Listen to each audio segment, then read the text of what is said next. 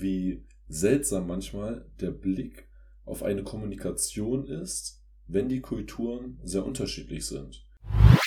Aber ich habe es schon appreciated auch, sehr krass in Mexiko, dass man so höflich zueinander war. Das ist zum Beispiel eine Sache, die hat man jetzt in Deutschland nicht. Da ist es halt eher mehr wert, dass du halt deine Sachen, die du sagen möchtest, genau so sagst. Du kannst, wenn du die Kulturen betrachtest, wie sie sind, wenn du dir bewusst machst, wie unterschiedlich diese Kulturen sind, dem immer etwas abgewinnen. Und zwar nicht nur das Verständnis für diese Kultur, sondern gegebenenfalls auch absolute Positivität. Das könnte tatsächlich erklären, warum die USA in einem, in einem kapitalistischen System, zum Beispiel, wir haben jetzt gerade über Startups geredet, ne, dass sie halt einfach machen. Was geht ab, meine Freunde? Und Hallihallo in die Runde. Return Talk ist back mit unserer inzwischen, boah, ich glaube, sechsten Episode, oder? Misha und Franz sind back am Start. Misha, jetzt aber erstmal ganz kurz, wie geht's dir? Was treibst du? Was geht denn ab zusammen? Misha ist auch am Start und ready. Nach etwas längerer Sendepause sind wir wieder back. äh, ja, ganz kurz. Ja. Kann es sein, dass irgendwie jeder unserer Podcasts in letzter Zeit so anfängt? ja, das sollten wir vielleicht echt mal. Aber gut, wir, wir können ja jetzt gleich einsteigen mit den Gründen. Ich denke, die sind auch relativ interessant und ich denke, man versteht es dann auch, wenn wir dann äh, darüber reden. Ja, safe. Also dementsprechend, Leute, wir sind back am Start. Freut euch, denn diese Folge jetzt behandeln wir ein Buch, aus dem, glaube ich, so ziemlich jede Person hier etwas mitnehmen kann. Es geht um kein geringeres Buch als The Culture Map von Erin Meyer. In diesem Buch, die Zusammenfassung, die kommt gleich, aber mal ganz grob, kann man sich vorstellen, geht es viel über Kulturen und die Zusammenhänge man sich eben auch verhält, wenn man mit anderen Kulturen interagiert, worauf man achten kann und so weiter und so fort. Sehr, sehr nice. Misha, ich würde dich jetzt aber einfach mal bitten, willst du mal ein bisschen was zu der guten Erin erzählen, was die so getrieben hat in ihrem Leben oder was die so treibt? Aber selbstverständlich, die habe ich hier gerade mit einem Bild vor mir, weil ich natürlich hier natürlich auch ne, meine Recherchearbeit on top, on fleek mache. Vielleicht ist on point, heißt es überhaupt. Ich wollte generell nochmal sagen vorher, dass das Buch ist relativ spontan, sind wir darauf gekommen. Das ist an sich auch interessant, weil wir haben halt beide so ein bisschen geschaut. Äh, wir hatten keine Ideen, beide, wenn wir ganz ehrlich sind, wir hatten keine Ideen, was wir als nächstes Buch nehmen. Und ich hatte dann so die Idee, ja gut, dann scroll ich halt ein bisschen auf Amazon rum, check ab, was da so abgeht und habe halt dieses Culture Map gefunden und ich fand es an sich interessant, weil ne, Culture Map, jeder von uns, der mal gereist ist, in einem anderen Land gewesen ist, der weiß, dass es halt schon komplett anders läuft in anderen Ländern und das ähm, mal wissenschaftlich äh, so ein bisschen zu analysieren und halt, wie es der Titel gesagt hat, so eine Map zu haben. Das fand ich einfach interessant. Dann habe ich das halt Franz vorgeschlagen und er dachte sich, jo, macht Sinn, machen wir das so einfach. Und daraus ist das entstanden. Und ja, jetzt kommen wir zur Autorin. Das ist die Erin Meyer. Die ist 22. August 1971 geboren. Das heißt, sie ist, boah, Alter, warte mal, 71, das heißt, sie ist auch schon 50 Jahre alt, ne? Wahnsinn, Alter. Yes, die Leute, die 71 geboren sind, sind einfach schon 50. Eieiei. Naja, auf jeden Fall, ähm, sie ist geboren in Minnesota, also ist aus den USA, hat allerdings, und das legt der Titel des Buches natürlich auch nahe, hat relativ viel internationale Erfahrung in äh, dem meist, das meist, den meisten Teil ihres Erwachsenenlebens in Europa verbracht und auch in Afrika und lebt jetzt mit ihrem ähm, mit ihrer Familie zusammen in Paris, spricht dementsprechend auch perfektes Französisch und ich glaube auch noch andere Sprachen und ja, die hat, die ist Dozentin bei der INSEAD. INSEAD ist eine Business School in Paris, die auch relativ stabil ist im, im internationalen Vergleich. Ich habe sogar mal irgendwie eine Statistik gelesen bei der Recherche, das ist die zweit, also die, die äh, Business School, die am zweitmeisten CEOs in den Fortune 500 Unternehmen weltweit hervorbringt und ist generell halt, ne, so in den Rankings immer. Schlecht. Ja, man, ist in, in den Rankings halt immer gut am Start. Und ja, da ist sie Dozentin und hat sich jetzt darauf spezialisiert, auf, also auf kulturelle Differenzen, vor allen, vor allen Dingen, und das wusste ich tatsächlich auch vorher nicht, im Business-Kontext. Ich muss sagen, das, da bin ich auch ganz ehrlich, wenn ich vorher wusste, dass das ganze Buch eigentlich businesslastig ist, weiß ich nicht, ob ich so Bock drauf hätte, weil, ja, ich weiß nicht, so, ich dachte, das ist ein bisschen allgemeiner gehalten, allerdings ist es ja an sich, ich meine, Kulturen sind dennoch allgemein, aber der Fokus ist schon auf Business-Kontext, also es ist schon meistens irgendeine, irgendeine Person, die, keine Ahnung, aus China kommt und jetzt plötzlich für ein deutsches Unternehmen arbeitet, dann sind so Beispiele im Buch vertreten und das macht die Aaron halt äh, die Aaron Meyer, die betreut solche Unternehmen und berät sie halt, was diese kulturellen Differenzen angeht, aufgrund ihrer Expertise. Und sie hat, das ist jetzt zwei Bücher geschrieben. Das erste ist halt das, was wir gerade vorstellen, The Culture Map. Gut, das werden wir gleich nochmal darauf eingehen. Das macht, glaube ich, keinen Sinn, wenn ich das im Vorfeld sage. Und sie hat ein zweites Buch rausgebracht, was als McKinsey Best Book of 2020, also diesen Award bekommen hat. Das Buch heißt No Rules Rules, Netflix and the Culture of Reinvention. Und dieses Buch hat sie tatsächlich mit dem Chairman und CEO von Netflix, Reed Hastings, geschrieben. Und ja, ich denke, da werden noch ein paar Bücher folgen, aber so viel zu der guten Erin Meyer.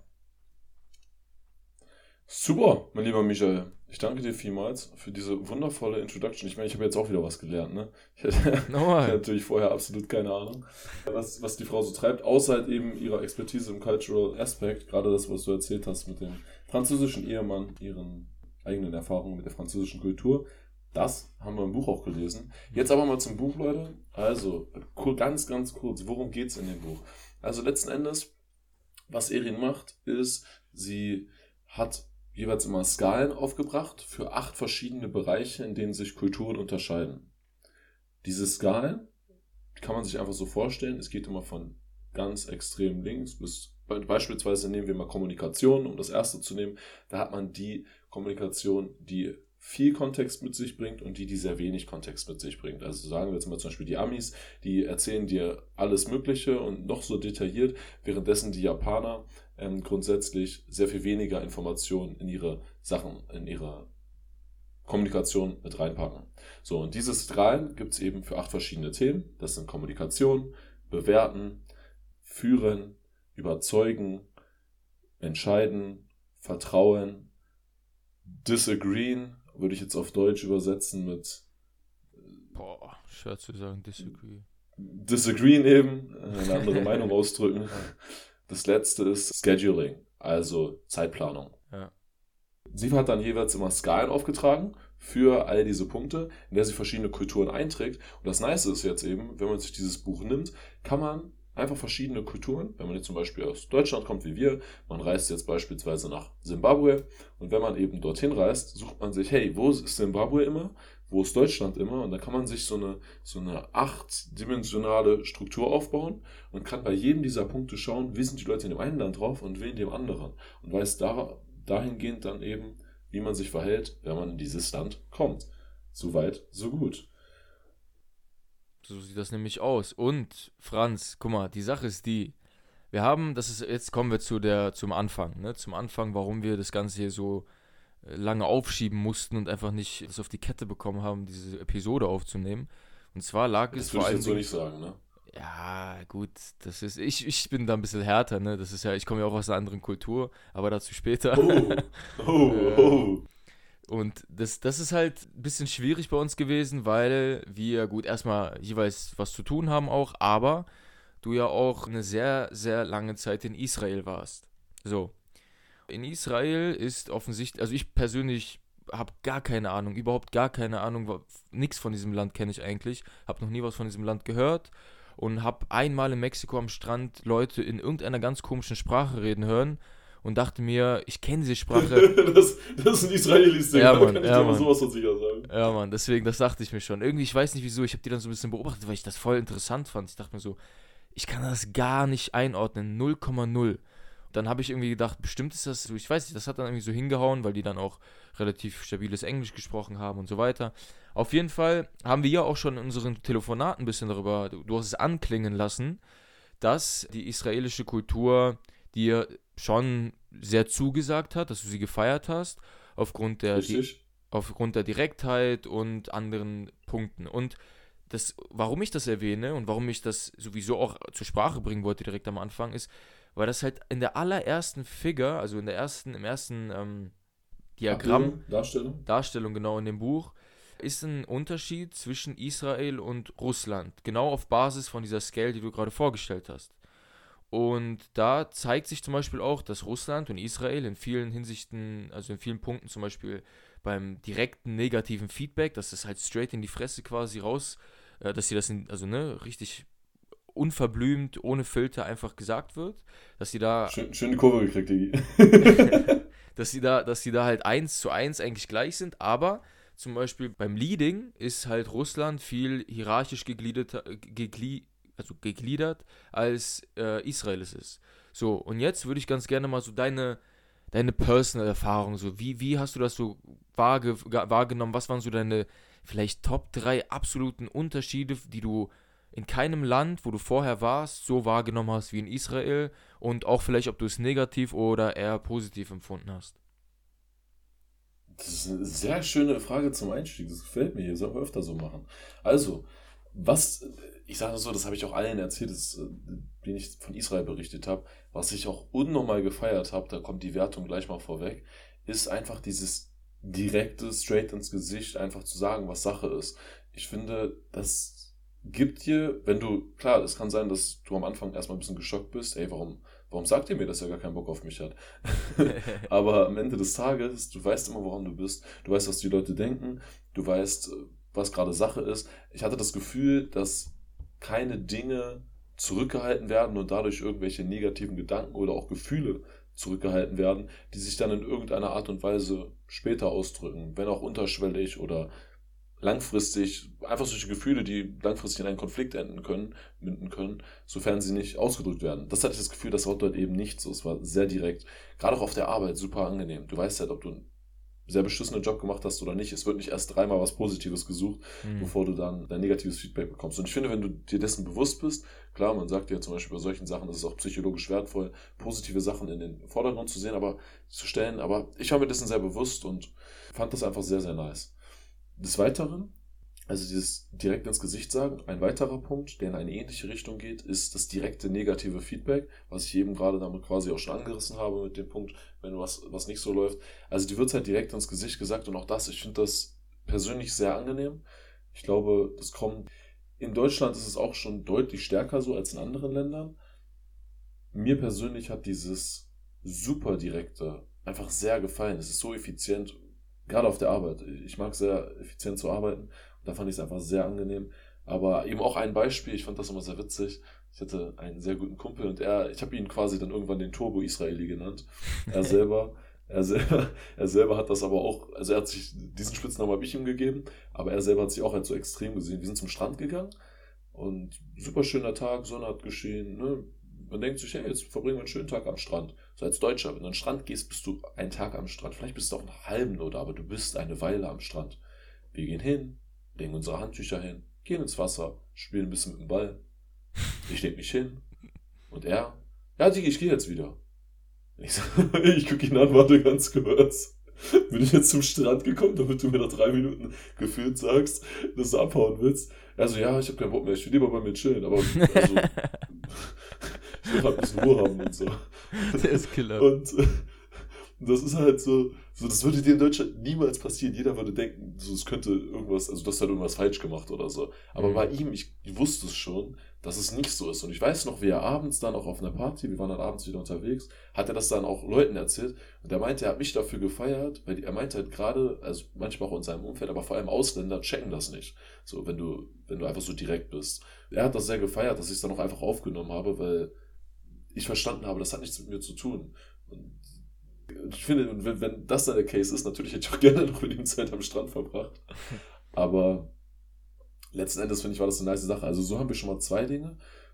Letzte Sache wäre, das Ding ist, in Deutschland wird das, ist das in meinem Umfeld auch schon immer mehr so, aber ich würde sagen, im Allgemeinen eigentlich nicht. Und zwar die Art und Weise, wie Entscheidungen getroffen werden, hatte ich persönlich das Gefühl, war sehr flach, also flache Hierarchien. Mhm. Es wurden alle relevanten Personen mit eingebunden. Dann kann auch mal eine Entscheidung einfach abgestimmt werden und nicht der CEO entscheidet über alle weg. Es wird sehr viel Verantwortung auch direkt einfach abgegeben. Also ich war in einem Unternehmen, um dann noch ein bisschen Kontext zu geben, wo ich ein Praktikum gemacht habe, war ich Praktikant und habe halt für ein Projekt in einer Beratung, es war eine Boutique-Beratung, kleinere, aber dennoch ein eigenes Projekt zu bekommen. Weil halt einfach so, ja, hier, so du hast da die Ahnung, du, entscheid, du kannst jetzt auch die Entscheidungen treffen und so. Wo ich das Gefühl habe, das würde jetzt hier in Deutschland nicht unbedingt passieren. Ja, Mann, das wären so die Punkte. Lange Rede. Hoffentlich ein bisschen Sinn.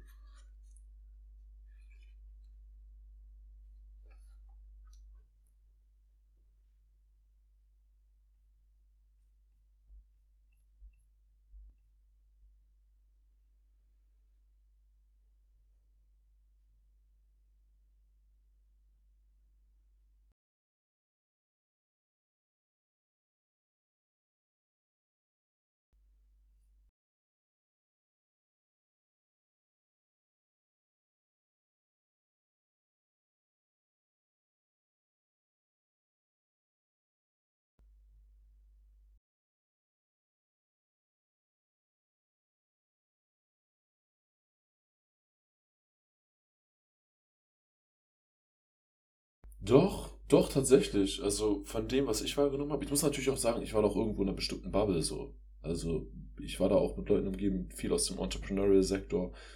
Auch selbst im Privaten waren es alles. Also es war jetzt, ich habe jetzt nicht den breiten Schnitt der Gesellschaft kennengelernt. Das muss ich dazu nochmal vorwegnehmen. Aber in dem Umfeld, in dem ich mich bewegt habe, würde ich das auf jeden Fall unterschreiben. Also Ego ist da einfach nicht so die Sache. Dinge werden mehr einfach akzeptiert.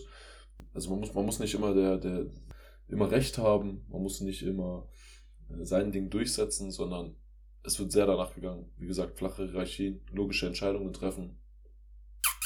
Fand ich super.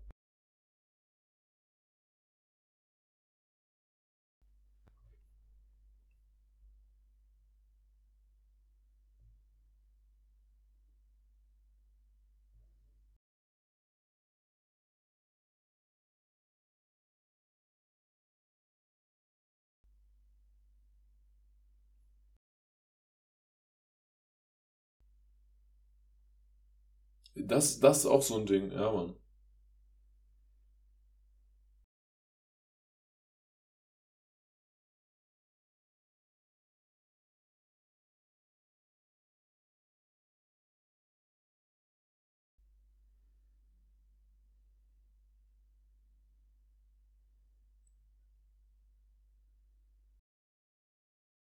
Ja, Mann. Yes, sir.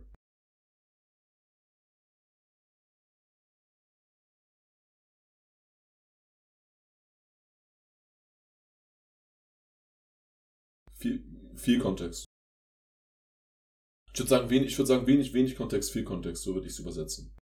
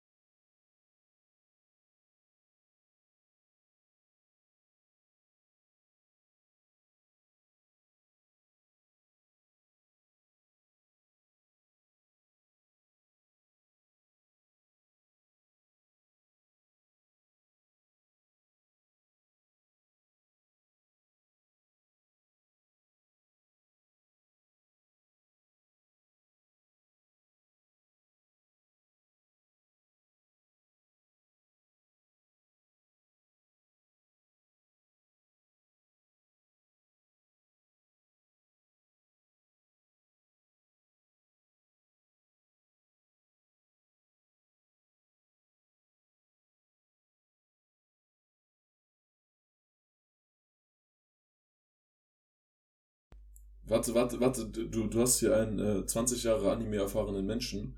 Cookie Jomenai. Cookie Jomenai. Hundertprozentig richtig.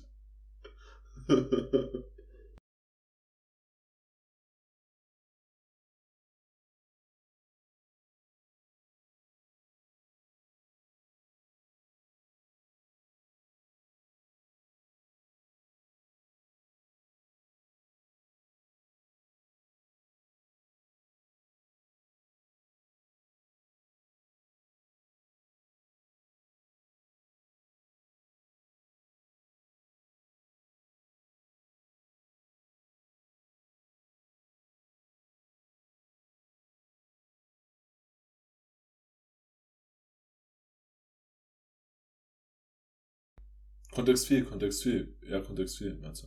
Also wir geben relativ viel Kontext mit unserer Kommunikation mit. Ja. Oder bin ich da falsch? Doch, doch, doch.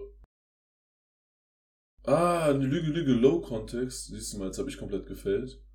Ah, Entschuldigung an der Stelle. Ah,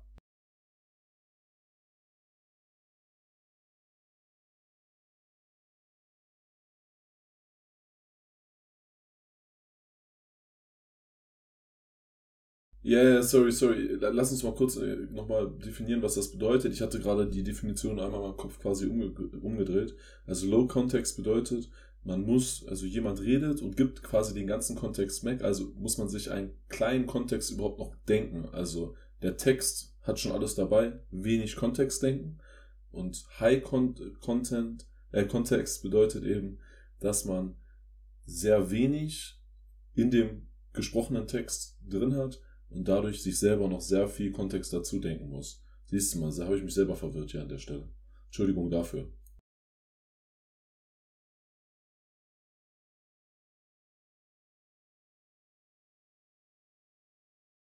Zwischen, zwischen den Zeilen lesen, würde der Deutsche sagen.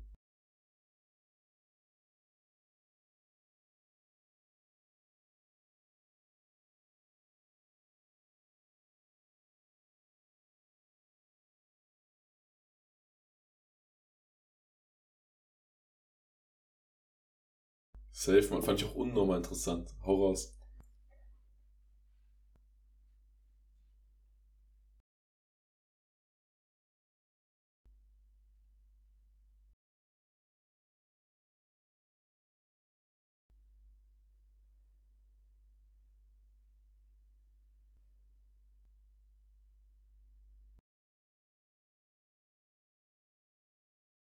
Genau richtig, genau richtig. Bitte, bitte mach weiter.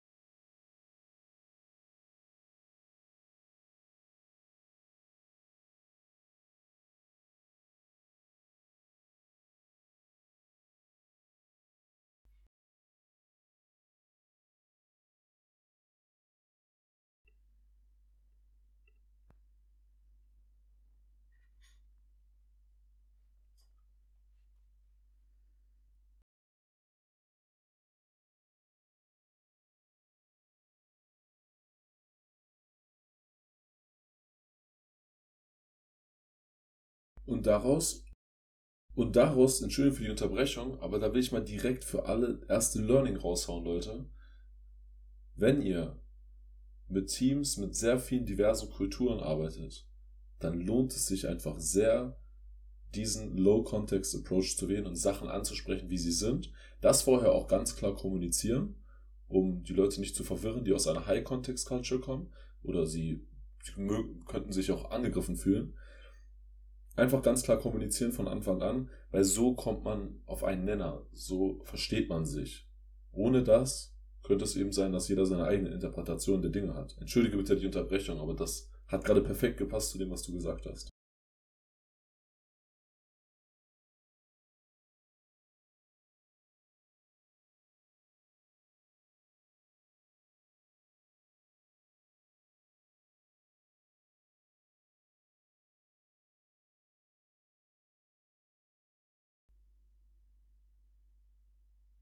Und warte, warte, ich würde ich würd sehr gerne tatsächlich bei Desk noch was hinzufügen.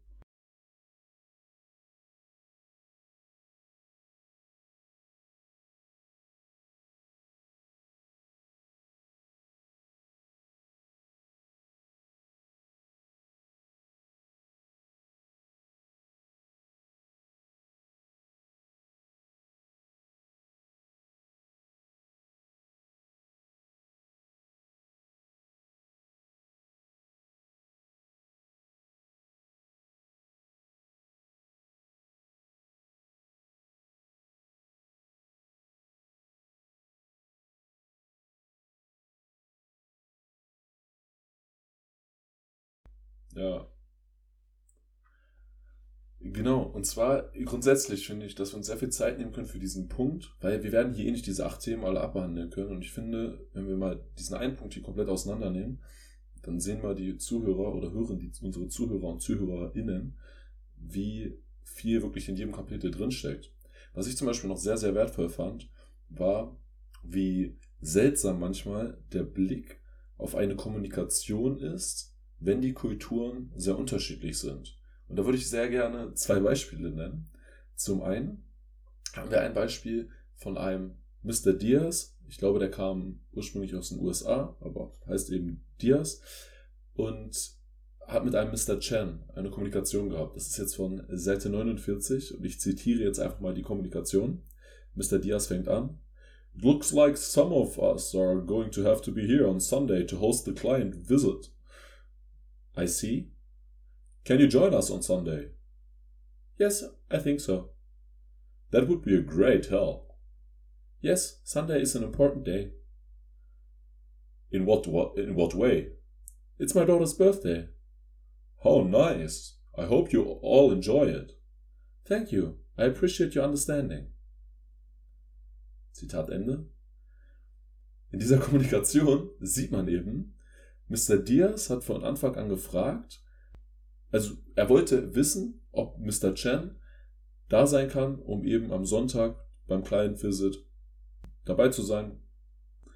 Und Mr. Chen antwortet, I see. Aha. Und dieses Aha, wenn du aus der chinesischen Kultur kommst und du confirmst das nicht, sondern du sagst so ein Aha, dann hätte jeder schon direkt gewusst, so, so, ich bin nicht da, es geht einfach nicht. Das ist bei denen, sagt man das nicht straight ins Gesicht, aber so, so ein leichtes Negative sagt dir das ganz klar. Mr. Diaz hat das natürlich nicht verstanden, für den war das so ein Aha. Also kommst du jetzt wirklich, fragt er da nochmal nach und sagt, ja, ich glaube. Aber dieses kein klares Ja bedeutet eben, der hat seine Gründe, warum er nicht Ja sagt. Das ist so witzig. Ich habe hab dieses Beispiel einem Kollegen im Urlaub vorgelesen und der meinte, ey, wirklich, die sind ja komplett lost. Und ich finde, das beschreibt es einfach perfekt, wie absurd das für einen Menschen aus unserer Kultur klingt, wenn Chinesen eben so kommunizieren. Und das muss man sich eben einfach bewusst machen. Jetzt mal ein Beispiel von der anderen Seite, was ich auch sehr witzig finde. Und zwar, ich weiß nicht mehr aus welcher Kultur das war, nehmen wir jetzt mal an, also es war auf jeden Fall auch wieder irgendeine High-Context-Culture, wie die Chinesen oder Japaner oder so, die gesagt, geredet haben über die Amis, wie die Amis Meetings conducten. Wo die Meetings anfangen mit einer Agenda, über was man redet, dann redet man etwa über etwas und am Ende gibt es ein Wrap-up. und die haben das so richtig schön zusammengefasst, indem sie halt einfach gesagt haben, wenn du für die Amis eine Präsentation machen willst, dann sag ihnen, was du ihnen sagen wirst, dann sag es ihnen und dann sag ihnen, was du ihnen gesagt hast. Und ich finde, das ist witzig, weil es ist halt eins zu eins und das letzten Endes bei uns sind ja die Präsentationen inzwischen auch so Agenda, Hauptteil, Wrap-up, aber du, du hast in kürzerer oder längerer Form hast du ja schon doch irgendwie immer Dinge, die sich auch mal wieder wiederholen. Kleine Agenda hast du jetzt vielleicht nicht unbedingt, auch schon das, was du im Hauptteil dann nennst, aber anscheinend laut diesem Buch ist das auch bei den Amis so. Und das finde ich halt so witzig, wie krass das aufeinander clasht. So. Von außen sieht halt beides komplett lost aus. So.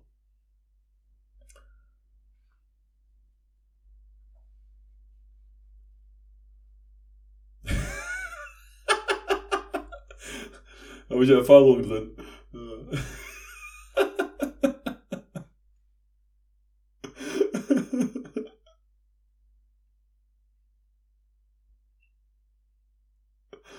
Danke, Bro. Danke, Bro. Und hier, hier, Digi, wir sind ja Recent Talk. Wir haben uns damals in Mexiko kennengelernt, deswegen darf ich das jetzt auch nicht auslassen. Da musste ich nämlich auch direkt dran denken, als ich das Buch gelesen habe. Wir haben damals, erinnerst du dich, wir haben so ein interkulturelles Seminar bei Volkswagen damals bekommen. Erinnerst du dich daran?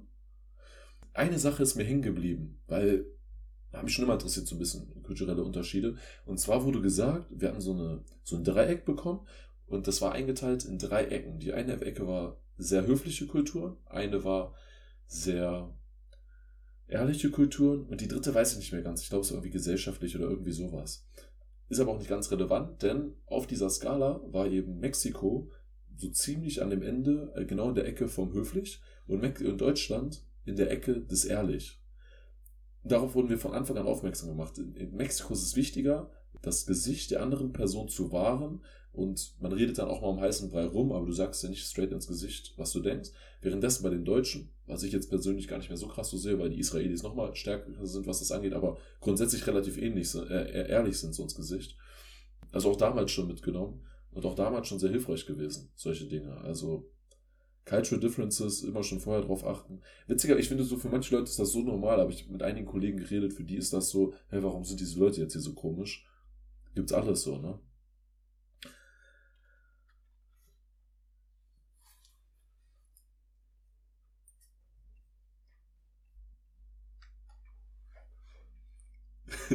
Und Digga, ich habe noch einen Punkt dazu. Ich finde den auch so nice. Den müssen wir gleich auch noch raushauen.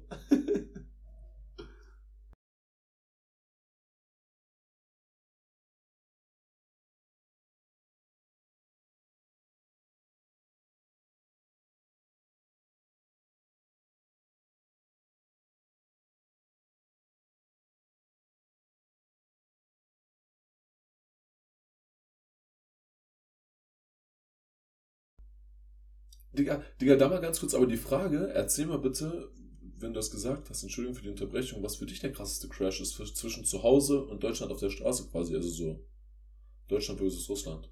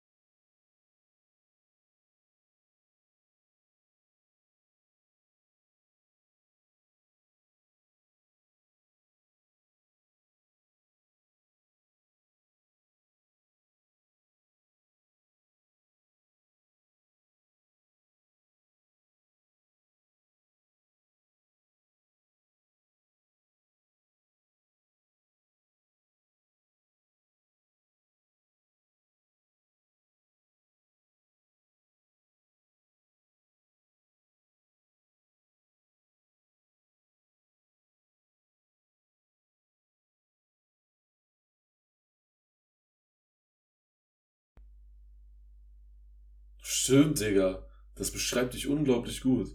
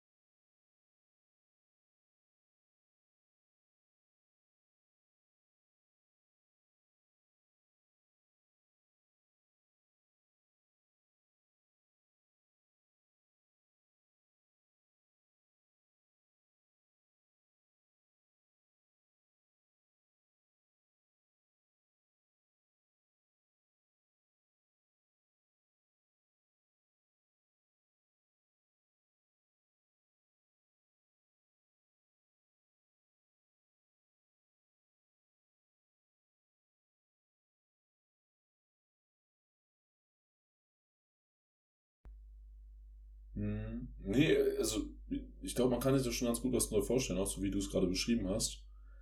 Deswegen ist einfach anders so. Das haben wir in Deutschland nicht so krass.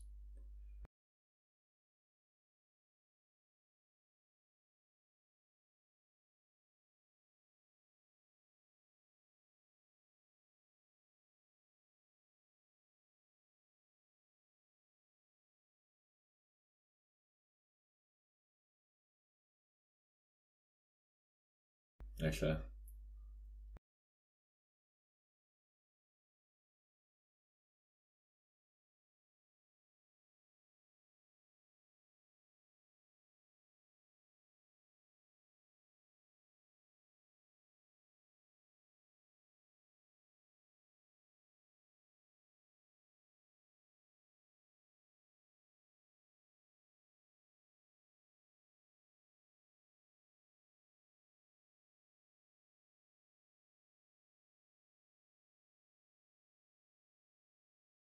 Ja.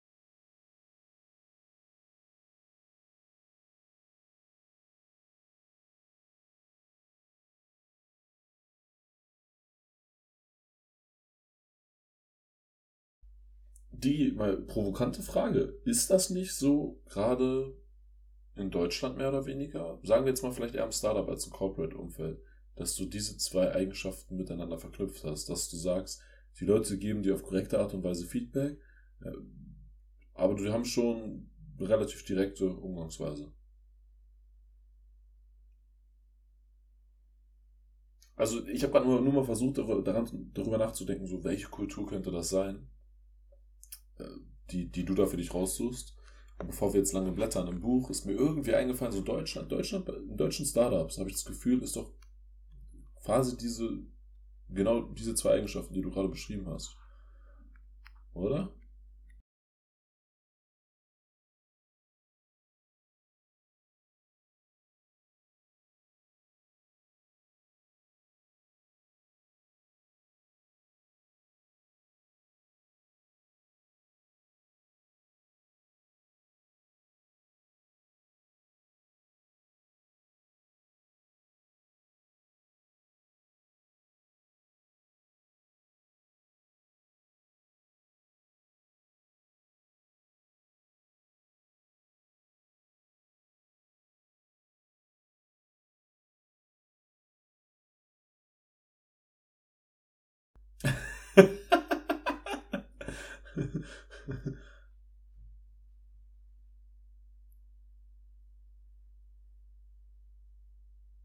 Ja.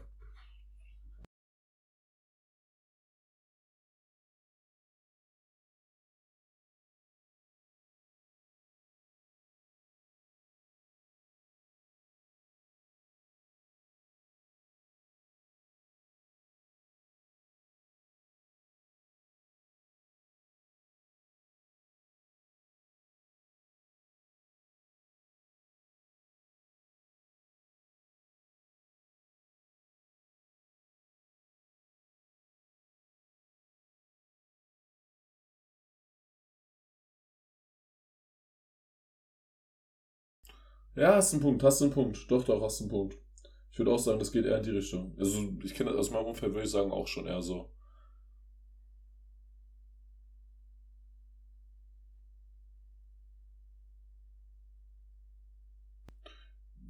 Aber, aber ich finde, es kommt sehr auch darauf an, wie man mit den Leuten ist. Also, wenn du sehr eng bist, dann ist das schon wieder eine andere Sache. Und vor allem auch, ja, als wenn das jetzt, was weiß ich, als wenn du jetzt Werkstudent irgendwo bist, dann wirst du erstmal so ein bisschen mit Watte, Watte gehüllt, weißt du so? Habe ich das Gefühl. Digi, so, jetzt habe ich hier aber noch mal eine Quizfrage für alle da draußen, ne? für alle, die dazuhören. Die habe ich richtig abgeholt. Ich sag's euch erstmal, wie es ist. Ich habe sie falsch beantwortet. Misha, du kannst gerne mal sagen, ob du sie richtig beantwortet hast. Leute, jetzt denkt mal bitte alle drüber nach. Wenn man diese Kulturen vergleicht, High-Kontext und Low-Kontext. Und man lässt sie jeweils aufeinandertreffen.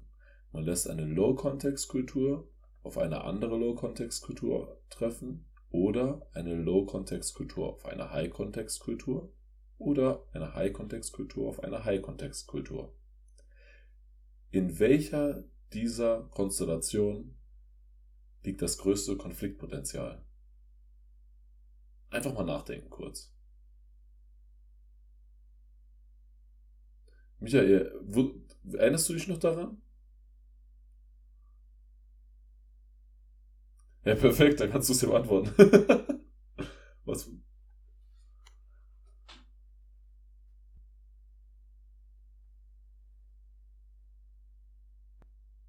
Ja, also Konflikt, nein, Konflikt, also Konflikt im Sinne von, wir sind jetzt weiterhin bei diesem, bei diesem äh, Kommunikationspunkt. Und es geht eben darum, wo, wo ist das größte Potenzial dafür, dass sich Leute nicht verstehen und sich falsch verstanden fühlen. Beispielsweise, wenn der Ami mit dem Chinesen redet und der Chinese sagt ihm nicht direkt, dass er keine Zeit hat, aber der Chinese denkt, ich habe dir doch gesagt, dass ich keine Zeit habe, indem ich dir gesagt habe, aha. Weißt du, solche, solche, dass da Konfliktpotenzial beherrscht. In welchen dieser Konstellationen herrscht, herrscht das größte Konfliktpotenzial?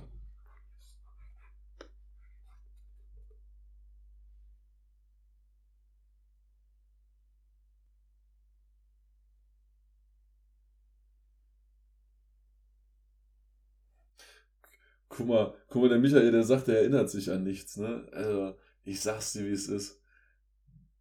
Digga. Ich würde ja sagen 10 von 10, aber ich fühle mich ja von Ihnen hier auf den Schlips getreten.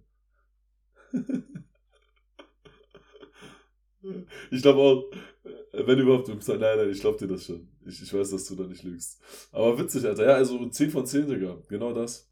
Jede, jede Kultur im High-Kontext hat ihre eigenen Cues wie lese ich zwischen den Zeilen, was, auf was so Dinge achte ich, das variiert sehr stark von Kultur zu Kultur.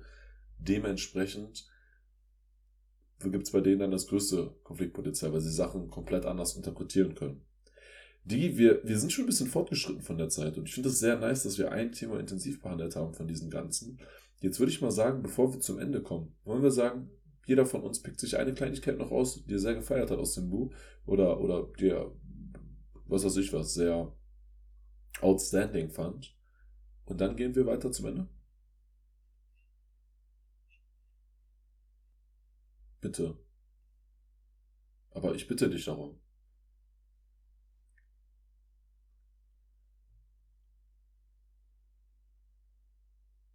Mhm.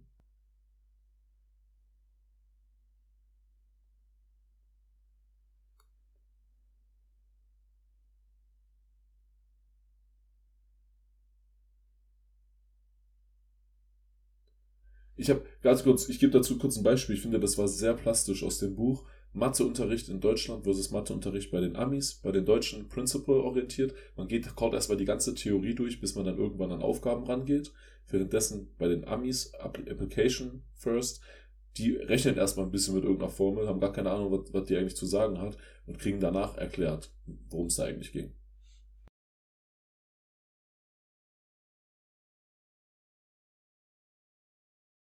Das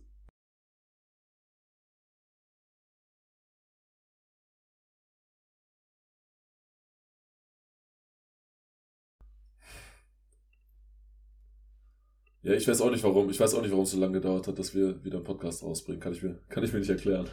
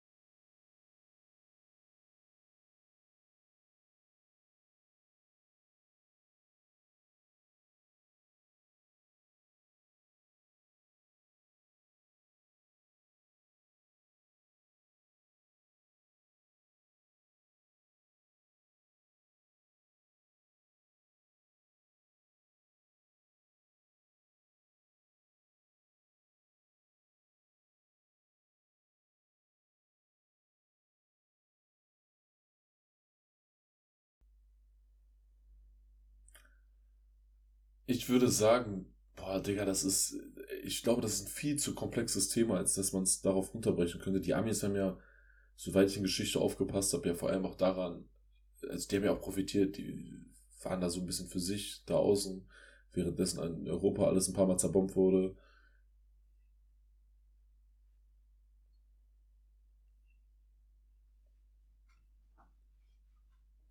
Also, ja, also was ich glaube, äh, okay, okay, nee, ich weiß, also ich verstehe deine Frage, ich, ich wäre jetzt auch dahin gekommen.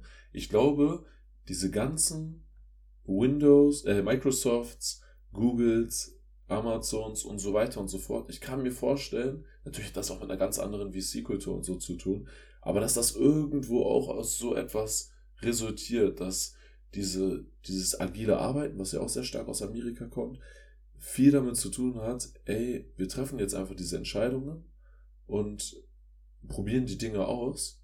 Währenddessen, und das war ja hier auch in dem Entscheidungsfindungskapitel beschrieben, dass Deutsche erstmal sehr, sehr lange alle Sachen durchspielen und eine Entscheidung treffen, wenn sie sich sicher sind, es ist jetzt angebracht und es ist die richtige und dann steht diese Entscheidung, währenddessen Amis, ja, die hören einen Satz, also ne, jetzt übertrieben dargestellt, hören einen Satz, ah ja, wir machen das so dann gehen sie in die Richtung, merken vielleicht, war gut, war nicht gut. Am nächsten Tag, nächste Entscheidung. Machen wir so. So, und die Deutschen sind dann halt verwirrt, weil sie sich denken, Mann, wie redet ihr über eine Entscheidung? Bei euch eine Entscheidung ist bei uns ein äh, Mittagessensgespräch so.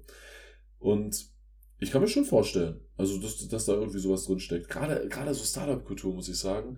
Natürlich musst du sehr problemorientiert arbeiten, aber wenn man sich jetzt mal vorstellt, deutsche Unternehmen, die sehr lange sehr gut funktioniert haben, das muss man natürlich auch sagen, hm, das, das hat lange funktioniert, aber ich glaube, gerade in dieser Zeit, in der wir sind, wo viele Dinge neu sind, wo sehr viele neue Entwicklungen kommen, seitdem das Internet am Ausrasten ist und die ganzen anderen Technologien damit, die da, unter anderem damit einhergegangen sind, kann ich mir schon vorstellen, dass dieser Approach dahingehend auf jeden Fall hilfreich ist. Nichtsdestotrotz, sehr komplexe, komplexe Dinge. Ich würde mir da jetzt nicht anmaßen, ein abschließendes Urteil zu fällen und zu behaupten, das liegt jetzt vor allem daran. Ne? Aber so intuitiv ja.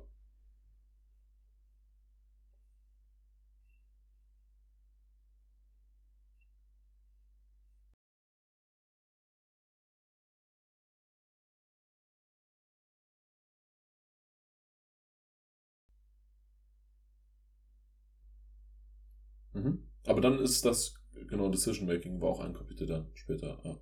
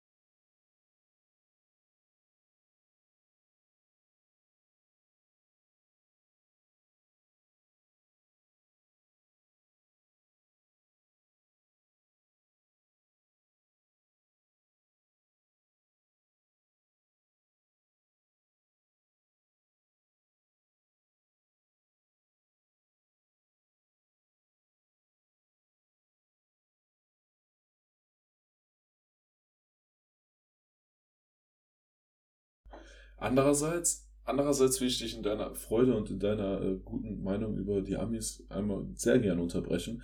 Und zwar, klar, in so einem Business-Kontext, muss ich sagen, hat das auf jeden Fall seine, seine Vorteile. Ich weiß nicht, ob das immer der richtige Approach ist, aber intuitiv gefällt mir der auch.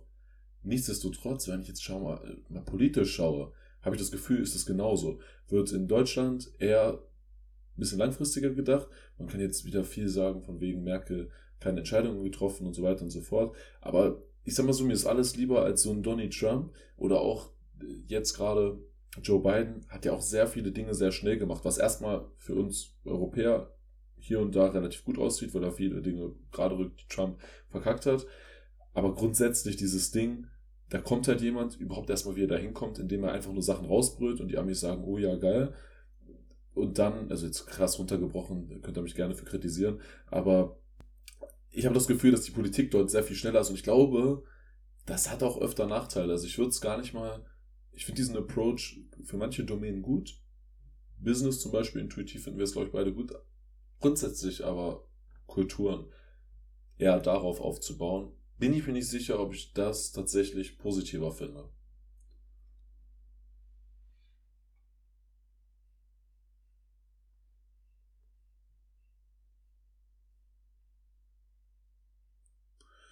Digga, also Johnny, wenn ich mir Donny angucke, was der da gemacht hat in seinen vier Jahren, dann.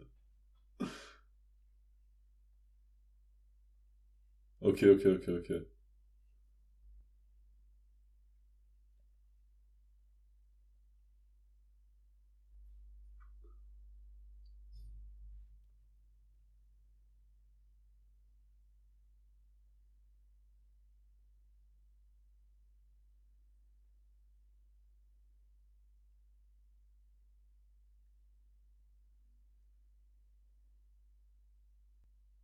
Ja, ich weiß, was du meinst. Ich, ich weiß, was du meinst.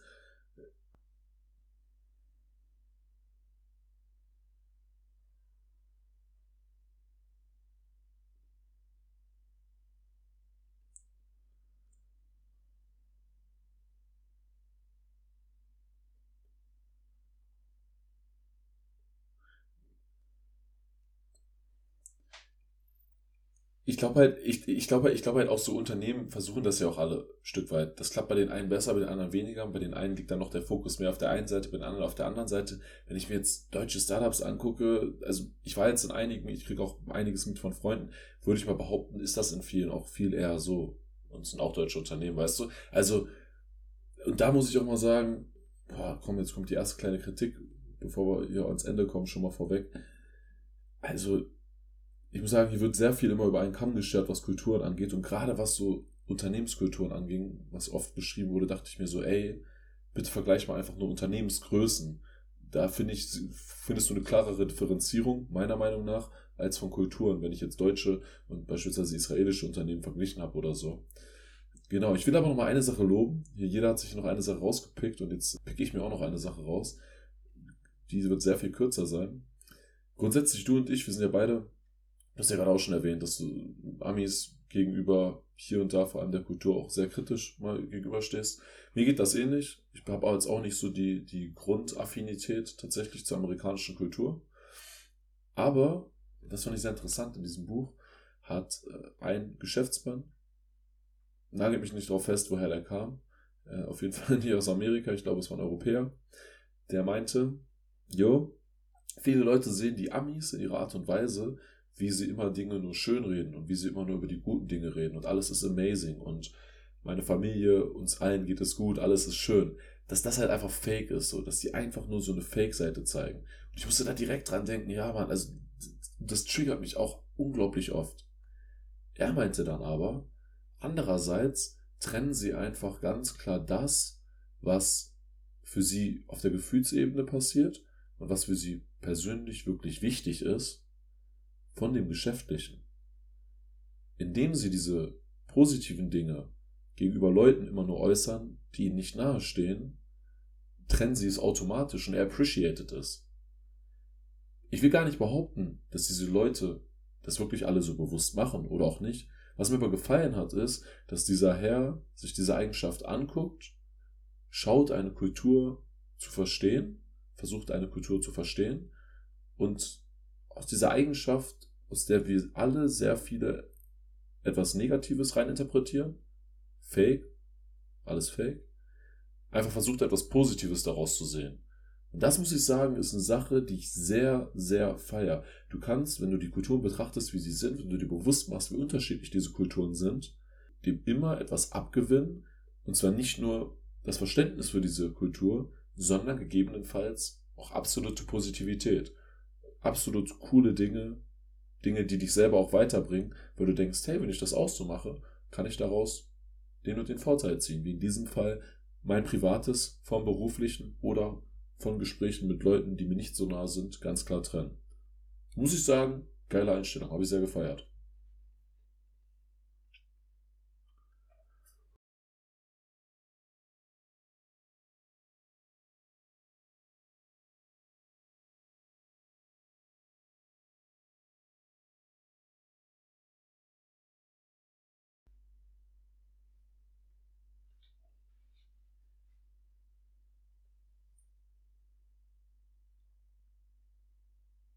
Ja,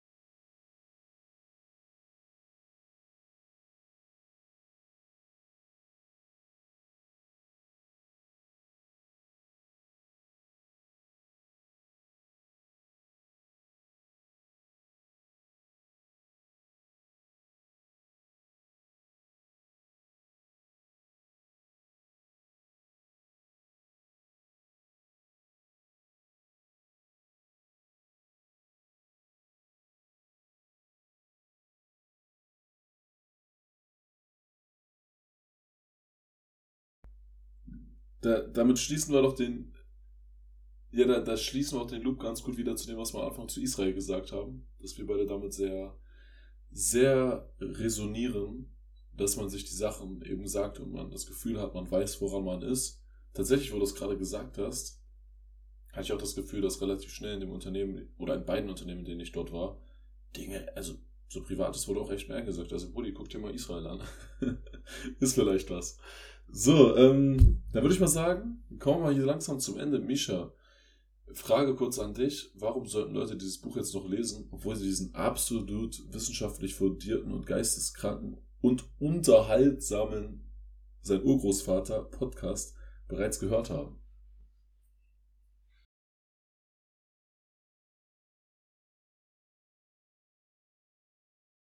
Natürlich, natürlich.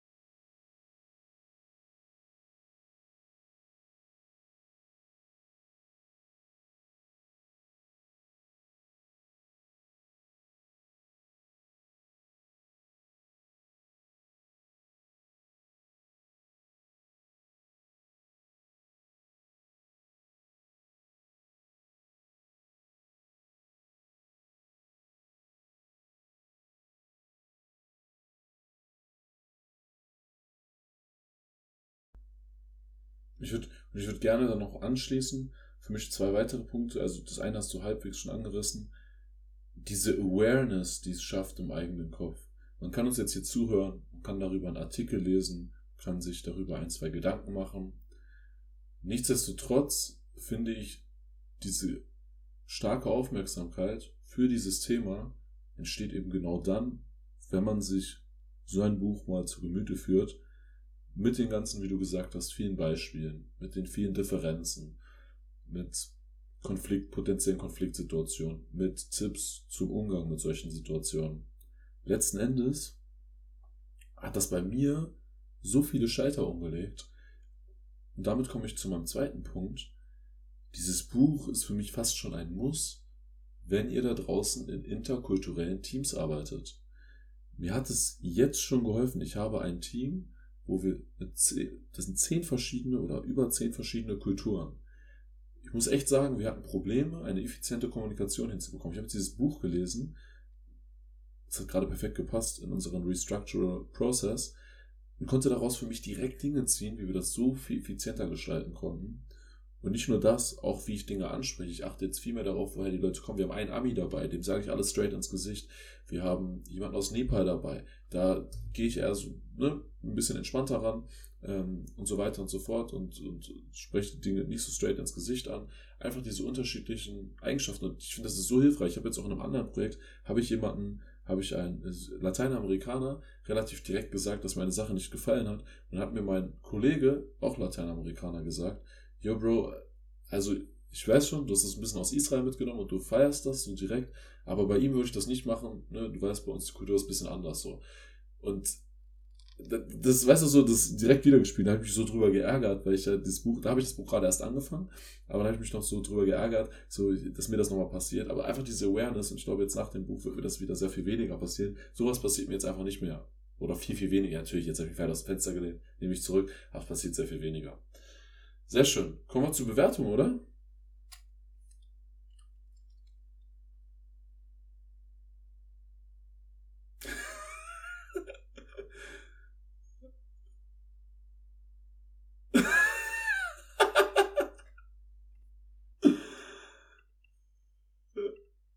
die, die, die, fällt mir noch ein. Die fällt mir noch ein. Lass uns jetzt die Bewertung machen, die fällt mir noch ein.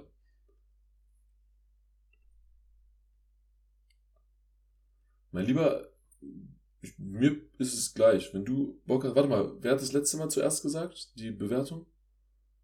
Ach du Scheiße, ist das lange. Oh Mann, ey, okay Leute, also wenn ihr noch nicht abgeschaltet habt, bleibt dran, weil jetzt kommt der wirklich gute Part. Ich mache jetzt einfach mal, ich lege jetzt einfach mal vor. Also, das Buch To Wrap It Up. Ich habe Wrap It Up. Ich habe gerade eben schon gesagt, was mir daran sehr gefallen hat.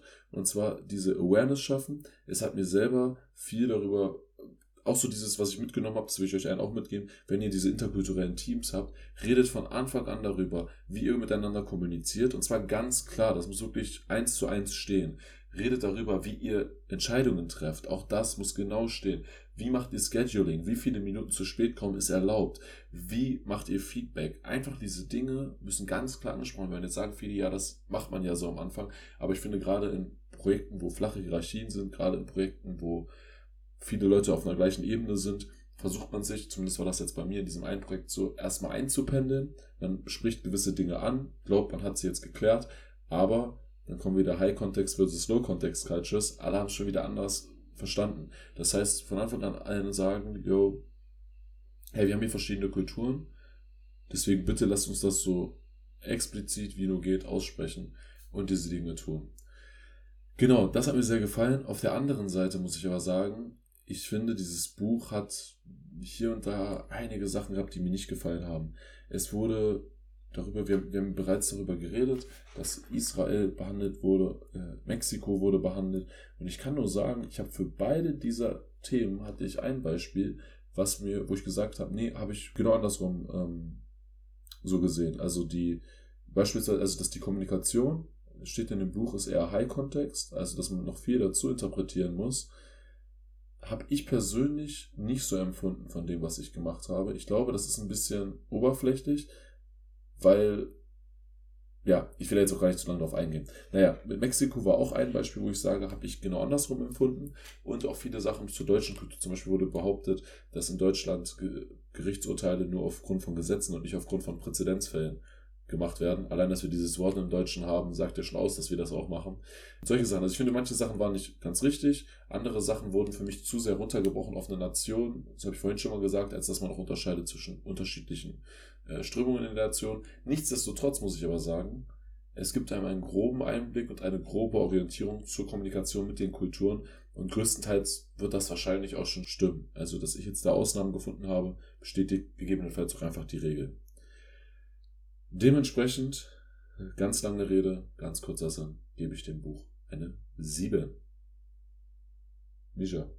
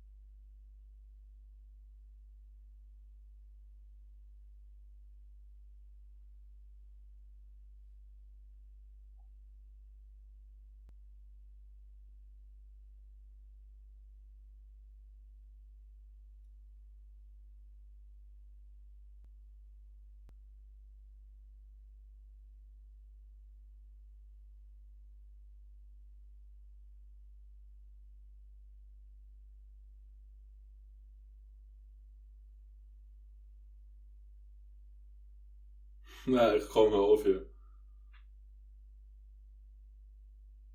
Alhamdulillah.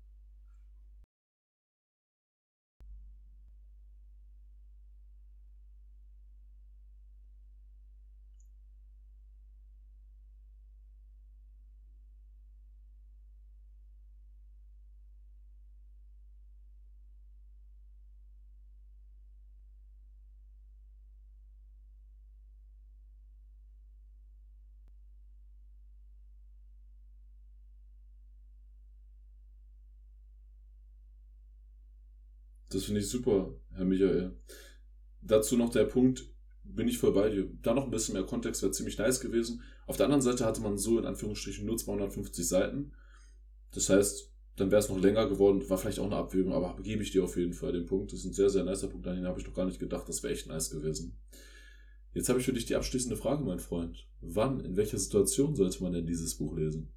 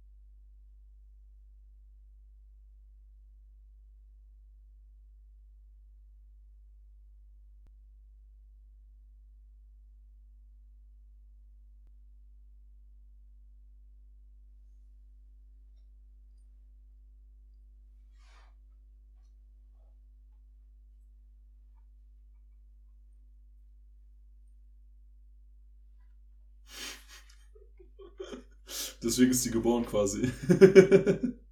Aber du hast recht, du hast recht, du hast recht. Ey.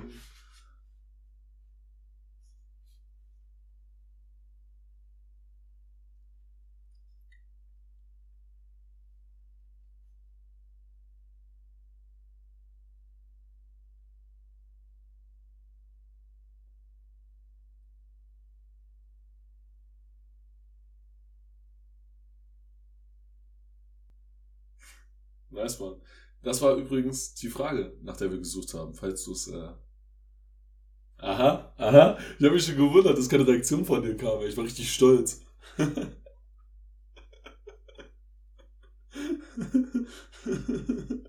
okay, Freunde. Okay, Freunde draußen. Vielen, vielen Dank für eure Aufmerksamkeit. Das hat uns, ich glaube, er hat Bock gemacht heute, oder? Ich finde, es war nice. Leute, hört rein, schaltet uns ein. Danke, dass ihr zuhört. Danke, dass ihr dabei seid. Danke, dass ihr Mundpropaganda macht. Ich habe tatsächlich, wir haben tatsächlich einige Abos dazu bekommen in letzter Zeit. Sehr, sehr nice. Freut uns sehr. Äh, Michael, kannst du bitte nochmal das Buch aufschlagen? Einfach nur, weil mein Kollege, als ich das Kapitel aufgestanden habe, schlagen habe, saß der neben mir. Wir waren jetzt gerade im Urlaub, saßen wir gerade im Flieger. Er guckt über meine Schulter und liest du den Namen des Kapitels 5. Kannst du den bitte noch einmal vorstellen als Frage in die Runde für die Zuschauer? Und ich glaube, dann können wir den Bums hier auch schließen. Und